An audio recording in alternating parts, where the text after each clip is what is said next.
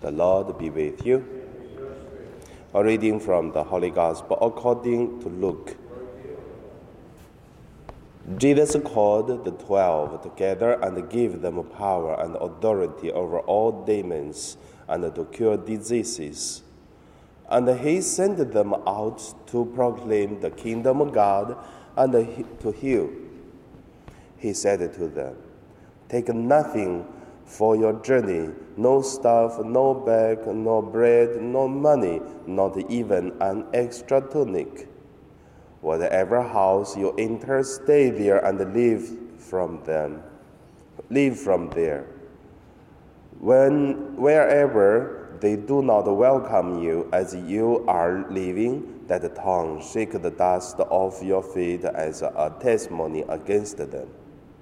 They departed and went through the village, bringing the good news and curing diseases everywhere. The Gospel of the Lord.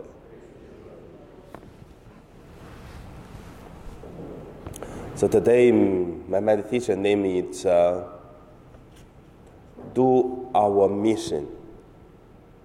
First, let us look at uh, what it is my mission. Each of us have our own mission. Like a pope, I would say Pope John Paul II, he had his mission. We can see in the history already. And he did great his uh, missionary work. Benedict XVI, he did his mission and very, very interesting. I can see he has so many missionary work, but he's so special from others because his mission have been done by writing books as the Pope, and also not by staying doing better, but by living there, make an example like a retired Pope so,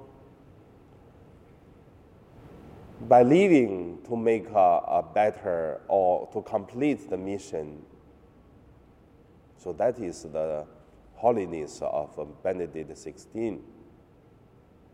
And also for the Pope Francis, I would see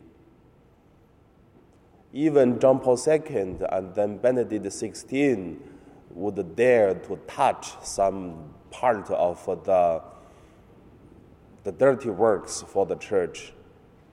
But the Pope Francis, he did. So that's his mission. Same time, many people blaming him, but at the same time, many people call him Holy Father. So that is uh, their mission. Since I came to St. Joseph, I ask myself, what is my mission? So first of all, I go to the bishop, ask, tell me what is my mission in St. Joseph. And also, I ask our superior in SVD, what is my mission in St. Joseph? So ask myself, ask the bishop, ask my superior, and also I'm trying to look at what is the mission. So I try to do part of my mission in our parish here. So that is the first point. What is our mission? Second part, mission have to be done. Even we found out what is the mission, do we do it? There is a famous word to say, God is so good. If God closes a door and then will, will open a window for you, or will, uh, open a window for us. But the thing is, not everyone see the windows, but many people so easy to see the door.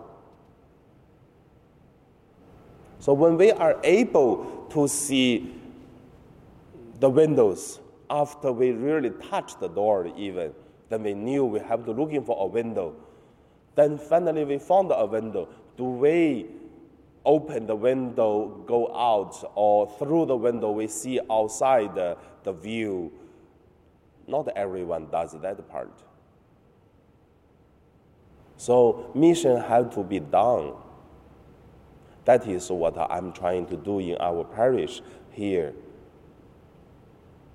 Even sometimes in the evening when I'm praying, I tell myself, I don't need to do this. Why not? Why do this, such things? But at the same time, there is another voice inside of my heart as a missionary. If we see the mission, if we consider that is the will of God, then we have to do it. Of course, always can be a good person to become Mr. Okay, Mr. Good. But mission have to be done because I'm afraid that one day when we see God, what God is going to ask us, have you done your mission? That's the second point. The third point I want to say is shake off the dust. So when we try to do our mission, and each of us have our part of the mission. Like a priest doing a mass, a priest do such mass, and then will be the people do the reading. Some people cleaning the church. Some people will taking care, open the lights, whatever the things each of us do our part of the mission. If we try to do our part already, others didn't do it, so we cannot do anything. We just uh, shake the dust from the feet. Let God, let the people go to face God, because we have our own mission. So all of us go together is just to try to finish one mission. There's no another mission. There's only one mission. Also, that is taking me five years to write my thesis on mission. So I can clearly to see God give us part of the mission we try to finish and complete it, make God's will be done. So how do we trying? How do we do our best to complete our mission? Or we ignore it, or we are lazy to do it, or we are feel the difficulty for the challenge and then we don't do it. So that is my meditation. Now we pray.